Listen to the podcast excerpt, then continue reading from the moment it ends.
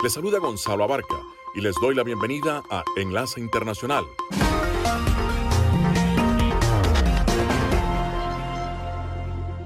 En esta franja nocturna estamos hablando de noticias internacionales, algunas entrevistas y un poco de música. Acomódense que ya estamos por empezar.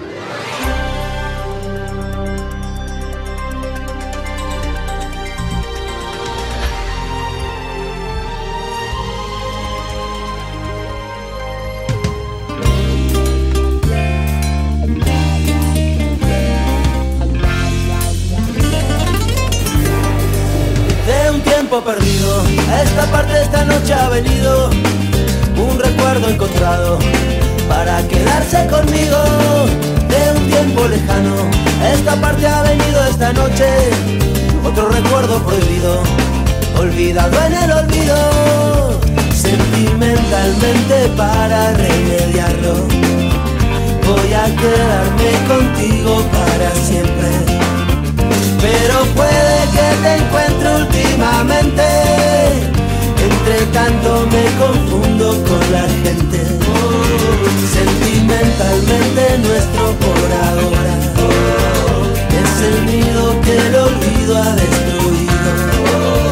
Y si el viento me devuelve a tus orillas, serenamente será dormido, serenamente será dormido. De un tiempo lejano a esta parte ha venido tocarme la puerta. Recuerdo entrometido de un tiempo olvidado. Ha venido un recuerdo mojado de una tarde de lluvia, de tu pelo enredado.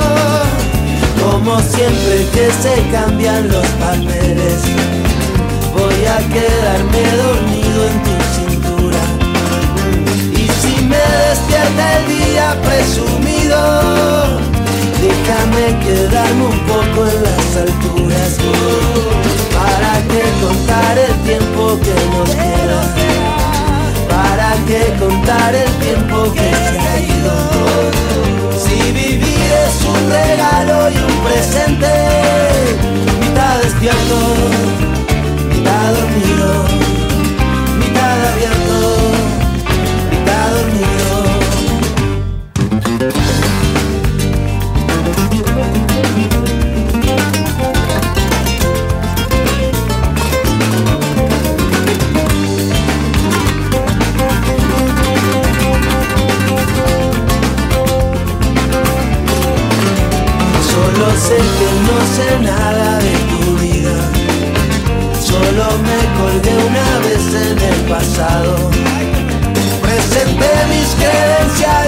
Tu risa y me clavaste una lanza en el costado. Creo que no te dejé jugar con fuego. Solo nos dijimos cosas al oído.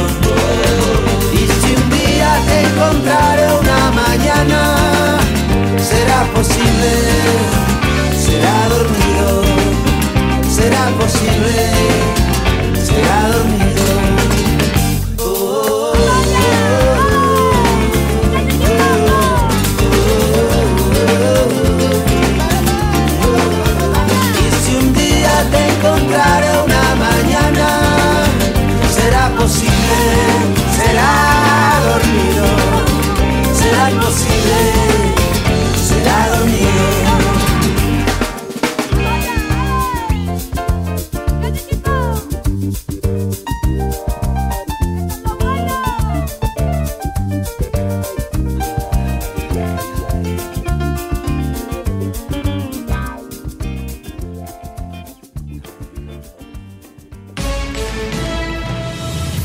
es un avance informativo de la Voz de América. Desde Washington les informa Henry Llanos.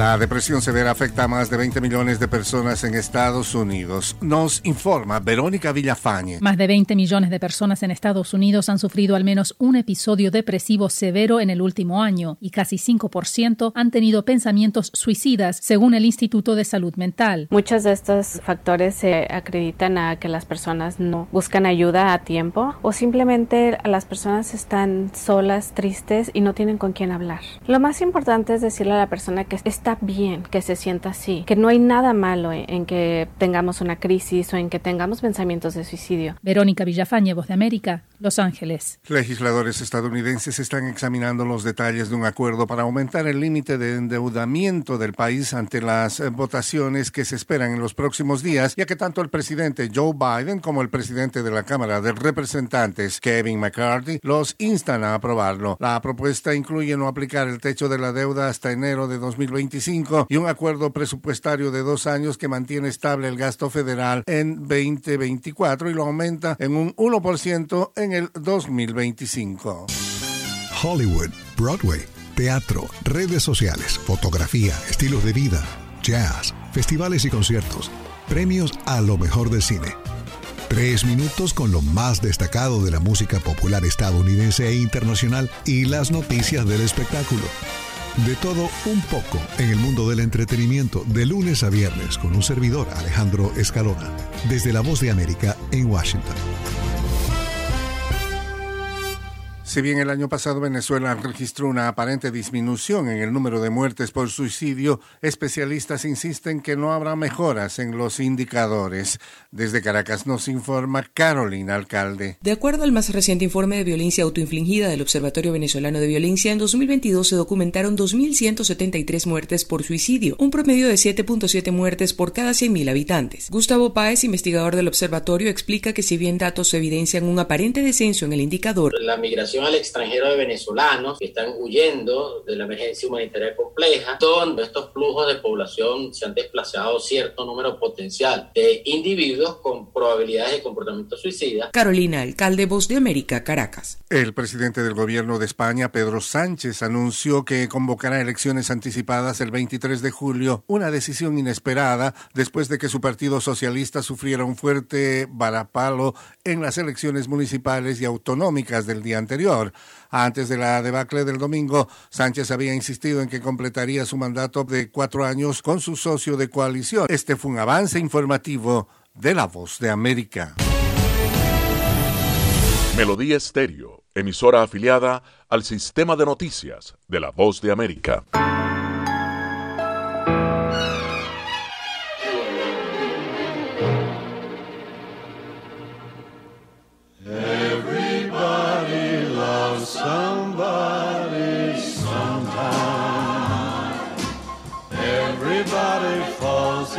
Somehow.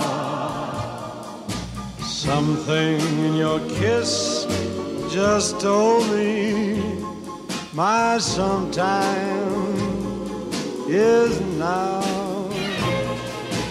Everybody finds somebody someplace. There's no telling where love may appear. Something in my heart keeps saying my someplace is here. If I had it in my power, I'd arrange for every girl to have your charm.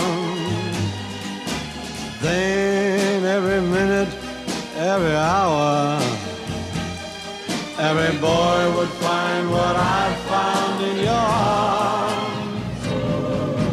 Everybody lost somebody sometime. And although my dream was overdue, your love made it well worth waiting for someone like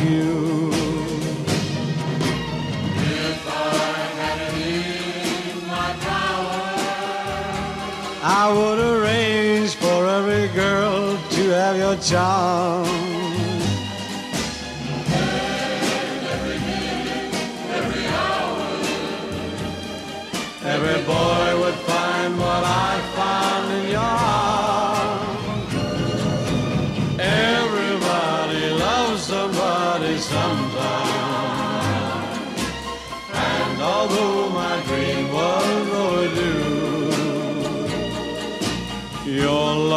It well worth waiting for someone like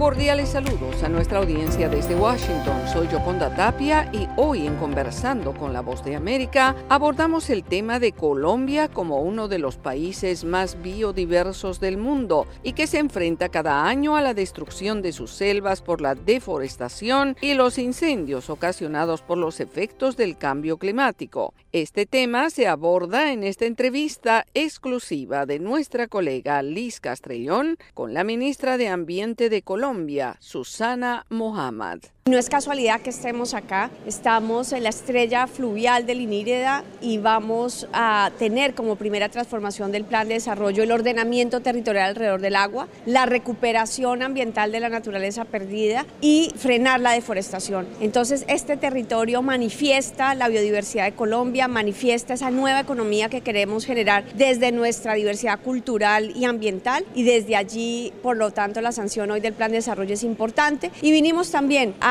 sellar nuestro pacto con los pueblos indígenas del Guainía, que son importantísimos para estos propósitos, y a trabajar específicamente con los resguardos en sus planes de ecoturismo y sus planes de vida. Ministra, durante su visita a Costa Rica, usted posicionó el liderazgo de Colombia proponiendo una nueva visión regional para enfrentar el cambio climático. Lo que dijimos en Costa Rica es que América Latina no puede pasar en la lógica del capitalismo verde por otra ola extractivista. ¿Qué quiere decir? Que los minerales de la transición energética que los tenemos acá sean extraídos, exportados y luego compremos la tecnología de la transición. Cómo la transición energética puede ser una oportunidad para la industrialización de nuestros países en lógica de energía renovable, pero además cómo esa energía renovable y esos minerales no se contraponen al objetivo de conservar nuestra biodiversidad y por lo tanto una planificación regional, un eh, entendimiento de la energía desde la perspectiva regional y también de esos minerales podría ayudar a bajar y disminuir la afectación por minerales y también la innovación descentralizando la producción de energía con menos minerales, porque lo que debemos potenciar realmente es lo que América Latina tiene para ofrecerle al mundo, agua, biodiversidad, seguridad y soberanía alimentaria y regulación climática en ecosistemas como la Amazonía. Todo eso debe valer para el mundo y todo eso debe dignificar nuestros pueblos. Las cifras de deforestación, se sabe que disminuyó. Sí, tenemos entre el año 2022 y el año 2021, la cifra oficial saldrá más o menos en un mes, pero aproximadamente un 10% de disminución en todo el país, pero en donde hemos concentrado nuestros esfuerzos, que es el norte de la Amazonía colombiana, hemos logrado disminuir en esos departamentos entre un 15 y un 25%. Lo que pasa es que se nos disparó en otros núcleos y por lo tanto ahí el mensaje claro es que el gobierno nacional tiene que llegar a los 28 núcleos de deforestación con el programa integral. Somos cautelosos, no podemos decir que estamos cantando victoria, es apenas un paso que nos muestra que la estrategia es la correcta, pero tenemos que magnificarla, multiplicarla a todos los núcleos y completarla. Son cinco pilares y solamente hemos implementado con fuerza dos pilares y esperar que con esa acción integral podamos avanzar, entendiendo también el alto riesgo que trae el fenómeno del niño a finales de este año para este proceso. Ustedes hicieron un estudio, o la Mini Ambiente mandó a hacer un estudio de la Universidad Nacional para saber qué podría pasar con los hipopótamos que están regados por el país que, pues, que trajo Pablo Escobar. ¿Qué va a pasar con eso? Con base en este estudio hay un catálogo, una serie de estrategias que van desde la esterilización hasta el encerramiento, quiere decir confinar territorios para que no se esparzan más allá, la exportación controlada a sitios que puedan manejar estos animales y, digamos como última opción la eutanasia controlada, humanitaria, bien hecha. En este momento estamos es costeando el plan y viendo la factibilidad de cada una de estas estrategias para poder presentarle al país un plan integral de acuerdo a la viabilidad de cada una de estas estrategias, la dimensión del problema, la reproducción poblacional que tienen esta especie en el tiempo y el ritmo al que debemos avanzar para controlar precisamente la población. Era Susana Mohammad, ministra de Ambiente de Colombia, abordando los retos de su país en relación al calentamiento global. Esto fue Conversando con la Voz de América.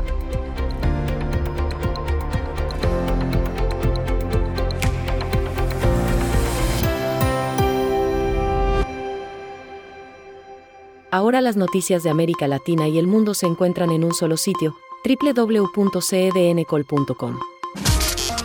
Somos cadena de noticias. Lea notas de actualidad, entretenimiento, los deportes, análisis, entrevistas y comentarios. Escuche noticias en vivo y bajo demanda. Cadena de noticias, tu punto de encuentro con la información. www.cedncol.com.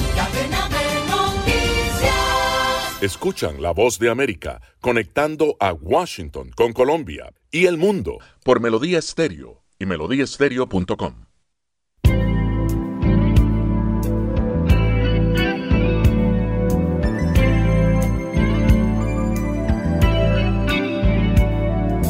Thinking back in time when love was only in my mind, I realized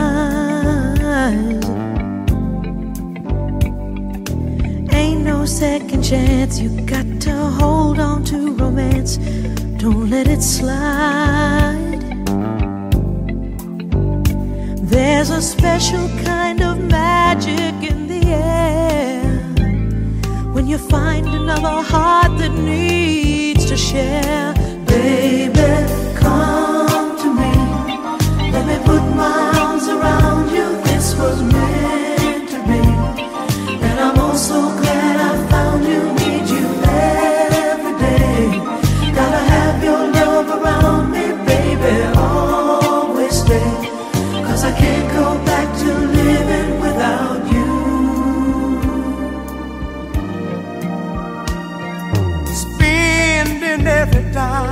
keep you talking on the line. That's how it was. And all those walks together out in any kind of weather, just because there's a brand new way of looking at your life when you know that love is standing by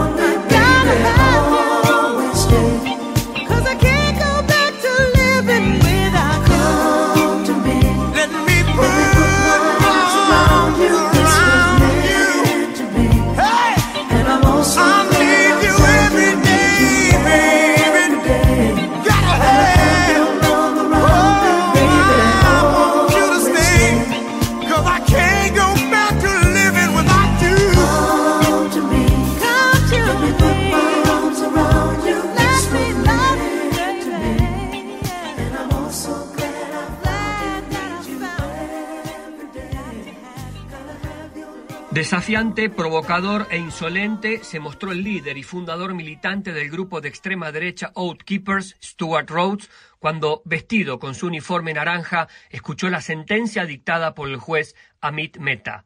A pesar que los fiscales habían buscado una sentencia de 25 años, Rhodes fue condenado a 18 años en prisión por conspiración sediciosa en un intento fallido de mantener a Donald Trump en la Casa Blanca aquel fatídico 6 de enero del 2021 en el Capitolio. Rhodes, quien usa un parche en el ojo después de dispararse accidentalmente en la cara con su propia arma, afirmó ser un prisionero político y dijo que, como Trump, estaba tratando de oponerse a las personas que están destruyendo nuestro país. Tras la lectura de la sentencia, el juez le respondió Me atrevo a decir, señor Rhodes, y nunca he dicho esto sobre nadie a quien haya sentenciado.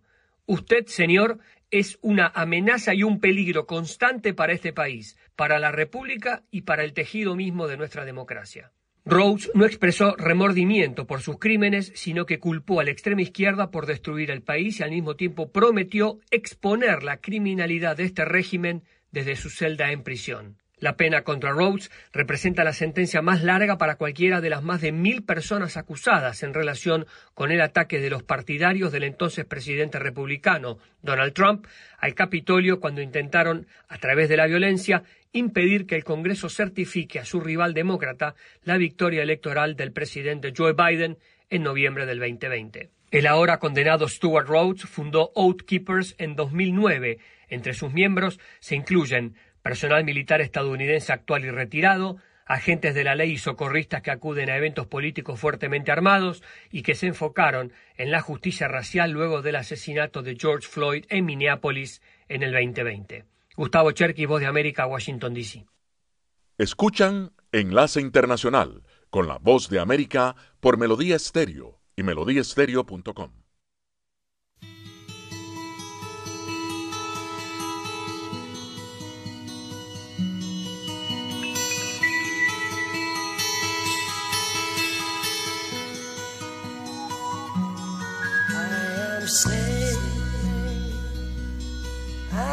Sailing home again, across the sea.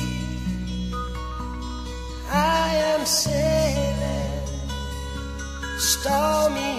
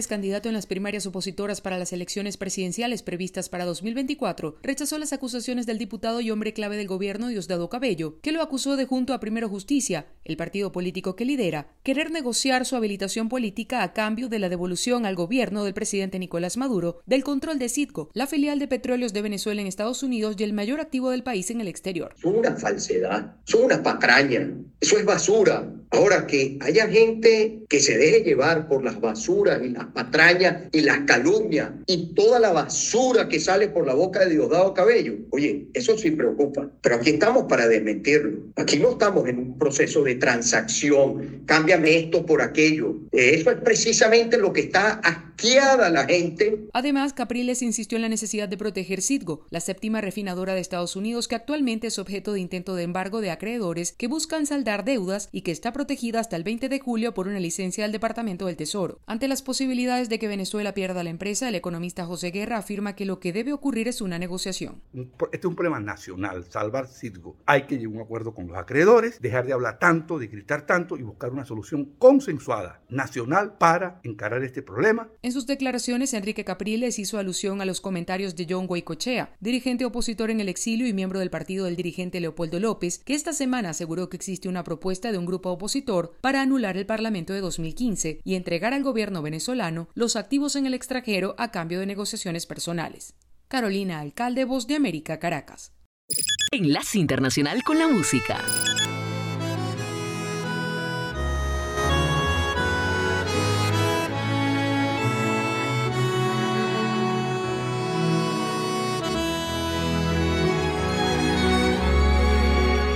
Acaricia mi ensueño el suave murmullo de tu suspirar. Cómo ríe la vida si tus ojos negros me quieren mirar. Y si es mío el amparo de tu risa leve, que es como cantar,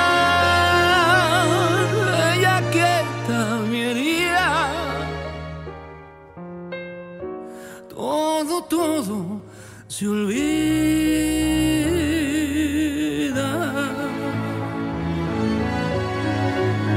El día que me quieras, la rosa que engalana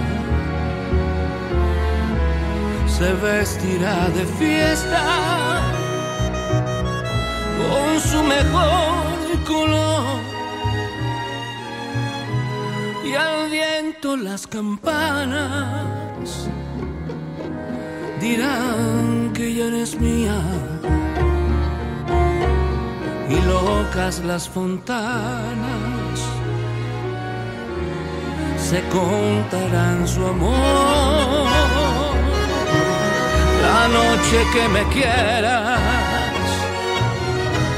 desde el azul del cielo las estrellas celosas nos mirarán pasar y un rayo misterioso hará nido en tu pelo luciérnaga curiosa que verá que eres mi consuelo.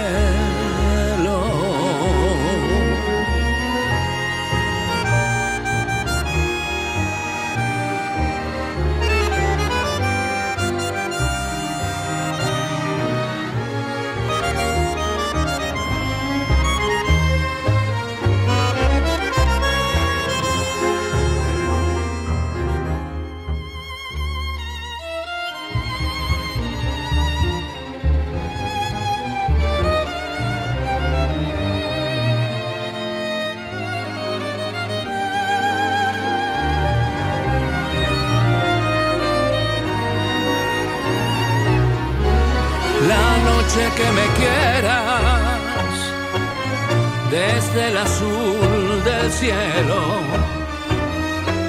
las estrellas celosas nos mirarán pasar y un rayo misterioso hará nido en tu pelo. Luciérnaga curiosa eres mi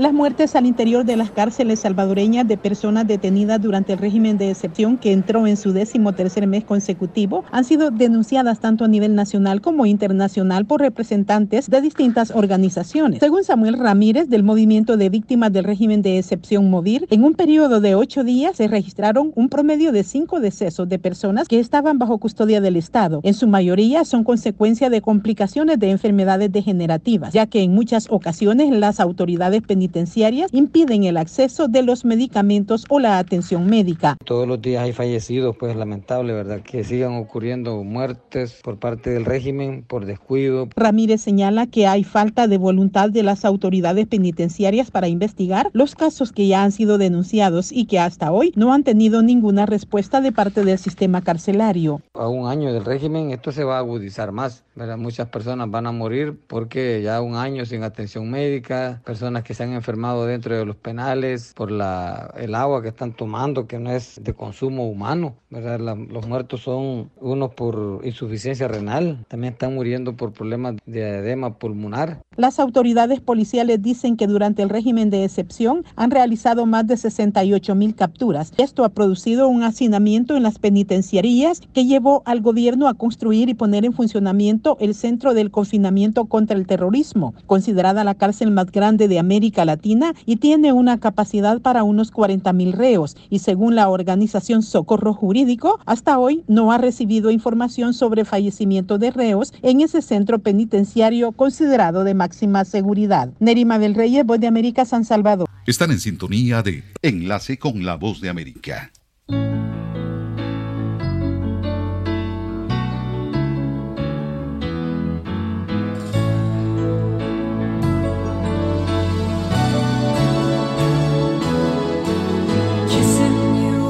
Not what I had planned. And now I'm not so sure just where I stand. I wasn't looking for true love, but now you're looking at me. You're the only one I can think of. You're the only one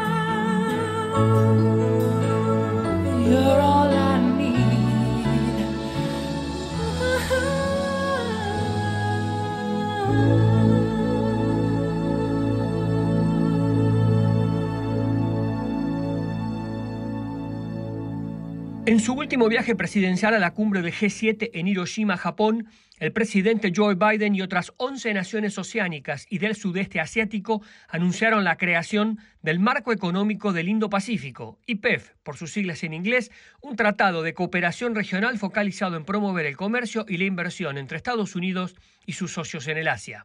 Esta iniciativa llega como parte de la necesidad que la secretaria de Comercio, Gina Raimondo, destaca advirtiendo que su departamento necesita más recursos para profundizar el compromiso económico con el Indo-Pacífico. Si tenemos éxito, y creo que lo tendremos, en lograr que 14 países firmen un acuerdo de cooperación de cadena de suministro, un acuerdo de cooperación de minerales críticos y un acuerdo de infraestructura, todo eso traerá más industria, comercio e inversión a Estados Unidos y la región. Es por eso que la secretaria Raimondo y la representante comercial de Estados Unidos, Catherine Tai, recibirán a 13 ministros de comercio de Asia y las islas del Pacífico en Detroit el sábado 27 de mayo, donde revisarán el progreso en las negociaciones del IPEF.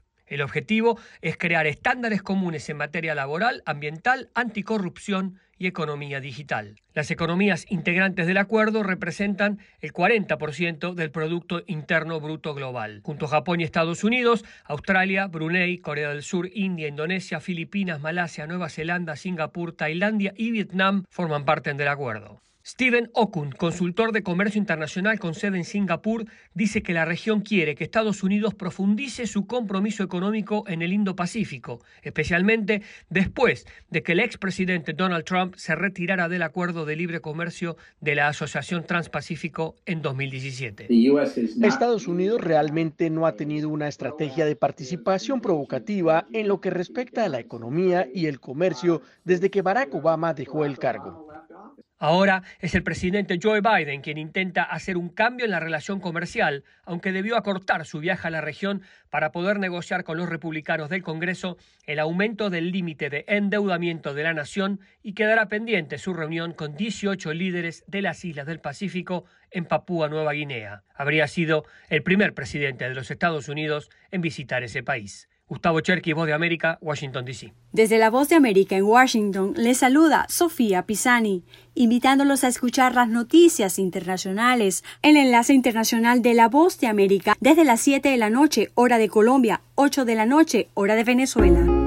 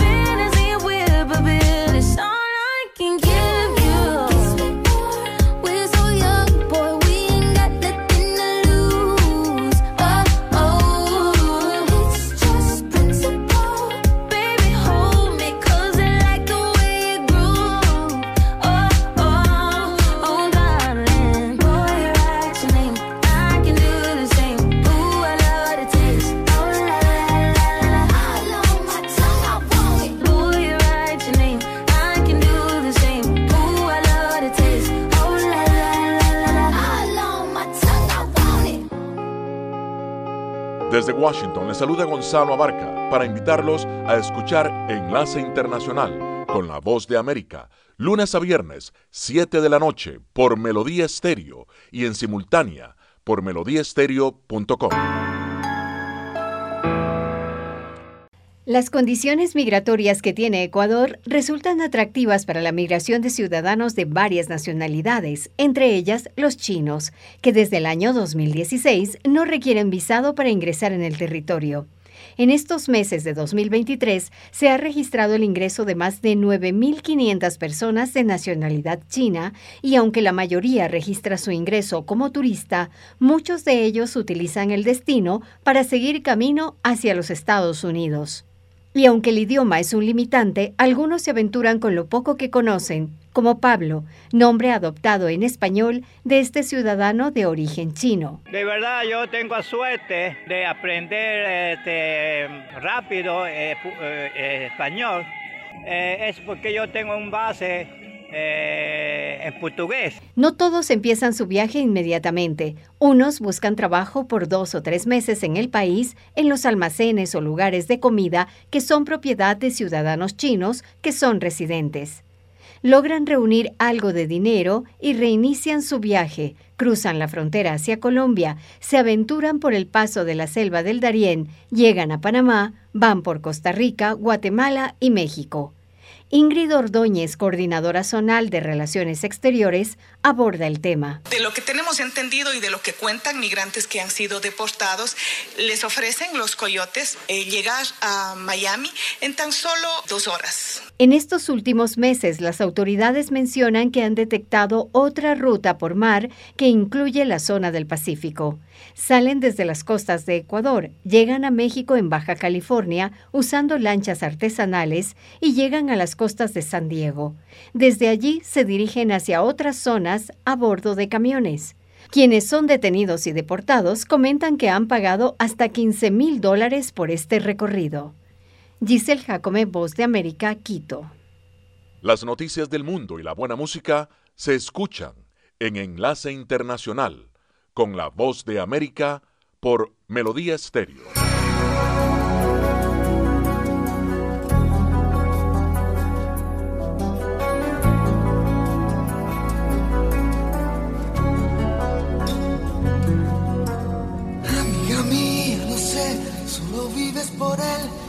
Sabe también. Pero él no te ve como yo, suplicarle a mi boca que diga que me ha confesado entre copas, que es con tu piel con quien sueña de noche y que enloquece con cada botón que te desabrochas pensando en sus manos. Él no te ha visto temblar esperando una palabra, algún gesto, un abrazo. Él no te ve como yo suspirando los ojitos abiertos de par en par, escucharme nombrarle. Ay, amiga mía, lo sé y él también.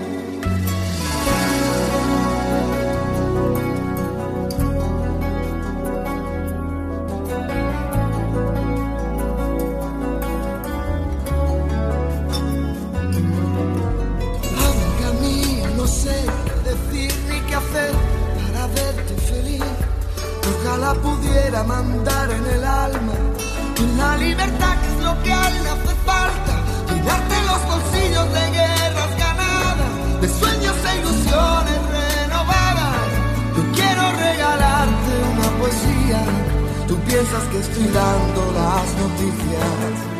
Amiga mía, ojalá algún día, escuchando mi canción de pronto entiendas que lo que nunca quise fue contar tu historia, porque pudiera resultar conmovedora, pero perdona, amiga mía, no es inteligencia ni sabiduría.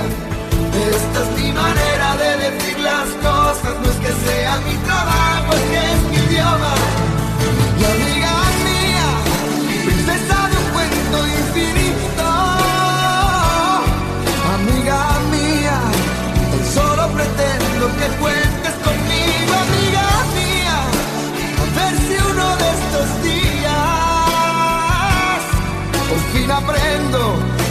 hablar sin tener que dar tantos rodeos, que toda esta historia me importa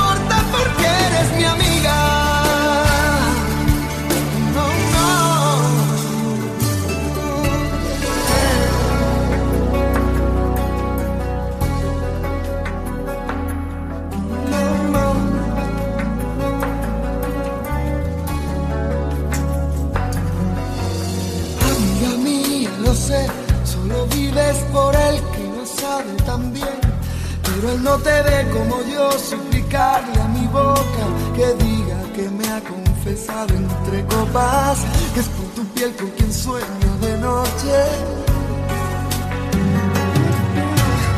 Amiga mía, no sé qué decir ni qué hacer para verte feliz.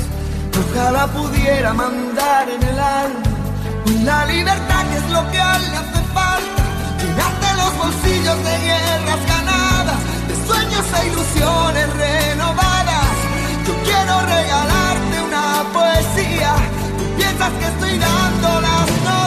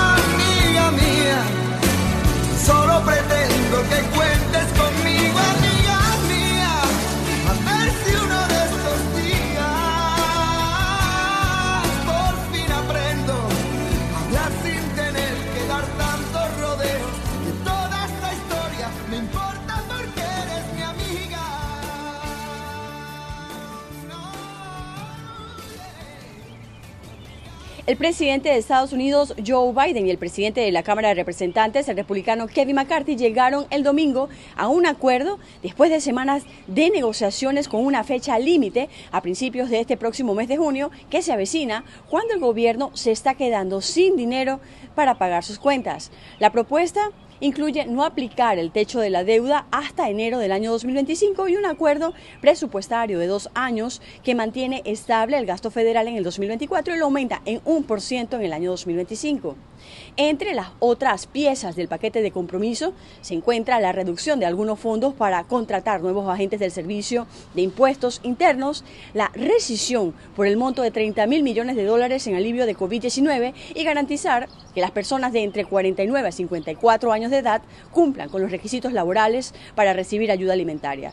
Si bien los dos líderes expresaron su apoyo al acuerdo, los legisladores demócratas, progresistas de la izquierda ideológica del partido y los republicanos de la derecha del partido, pues expresaron inmediatamente su oposición el domingo.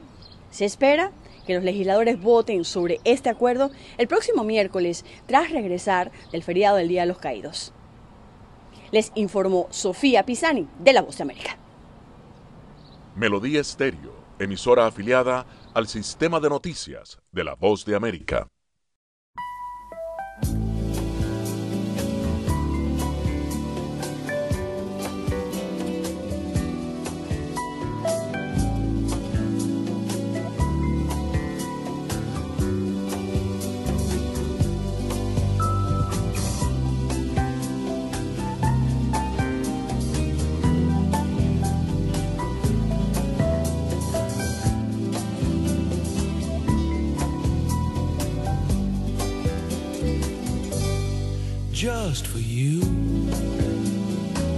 Whatever life can give.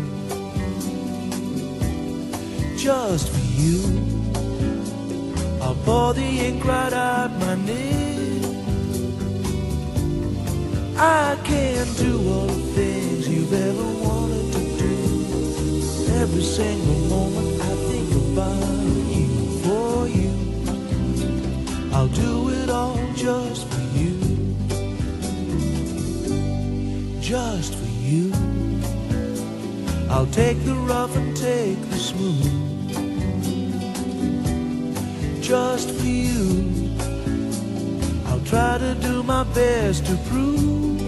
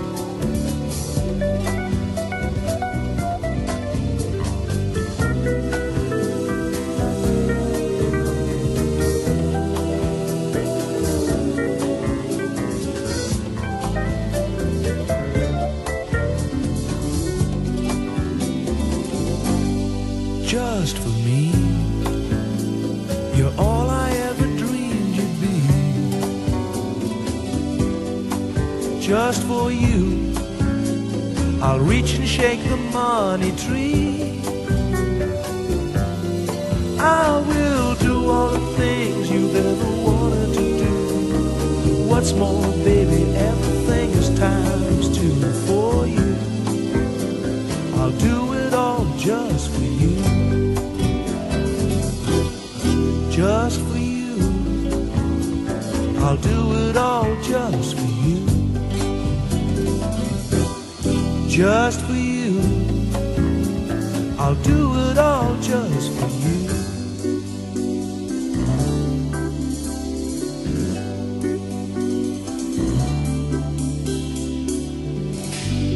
La subsecretaria del Departamento de Estado para Asuntos de Seguridad Civil, Democracia y Derechos Humanos de los Estados Unidos, Usra Sella, está de visita en Guatemala y se reunió con los viceministros de Relaciones Exteriores, a quienes reiteró la importancia de mantener un diálogo abierto y continuo entre ambos países para abordar de manera integral las causas estructurales de la migración. A través de su cuenta de Twitter, la funcionaria estadounidense agradeció el trabajo que se hace en el Centro de Retornados a través del siguiente mensaje.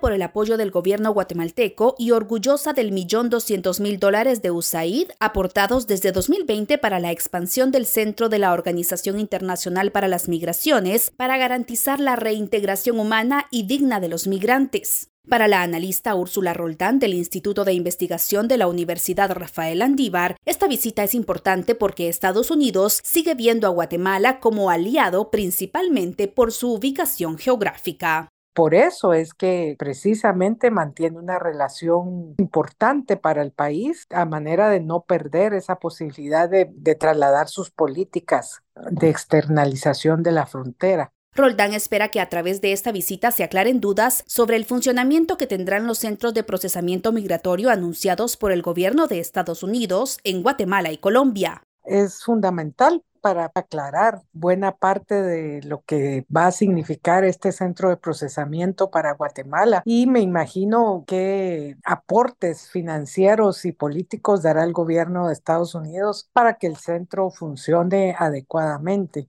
A partir de esta visita podríamos tener más claridad de cómo va a funcionar y de cuáles van a ser los requerimientos fundamentales para la población migrante que llegue al país para la analista Roldán, la preocupación radica en que exista un procesamiento ágil y que realmente sea una oportunidad para que las personas que están huyendo de sus países puedan establecerse en condiciones de seguridad. Eugenia Sagastume, Voz de América, Guatemala. Ahora, hablemos de farándula. Anatomie d'un Shoot, Anatomía de una caída de Justin Triet, ganó la Palma de Oro en el 76 Festival de Cine de Cannes. El filme, protagonizado por Sandra Uller como una escritora que intenta demostrar su inocencia en el fallecimiento de su esposo, es la tercera película dirigida por una mujer en ganar la Palma de Oro.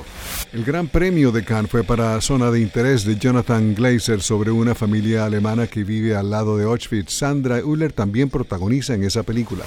La ceremonia precedió a la película de clausura del festival, el filme de Pixar Elemental. Triet recibió la palma de manos de la actriz Jane Fonda.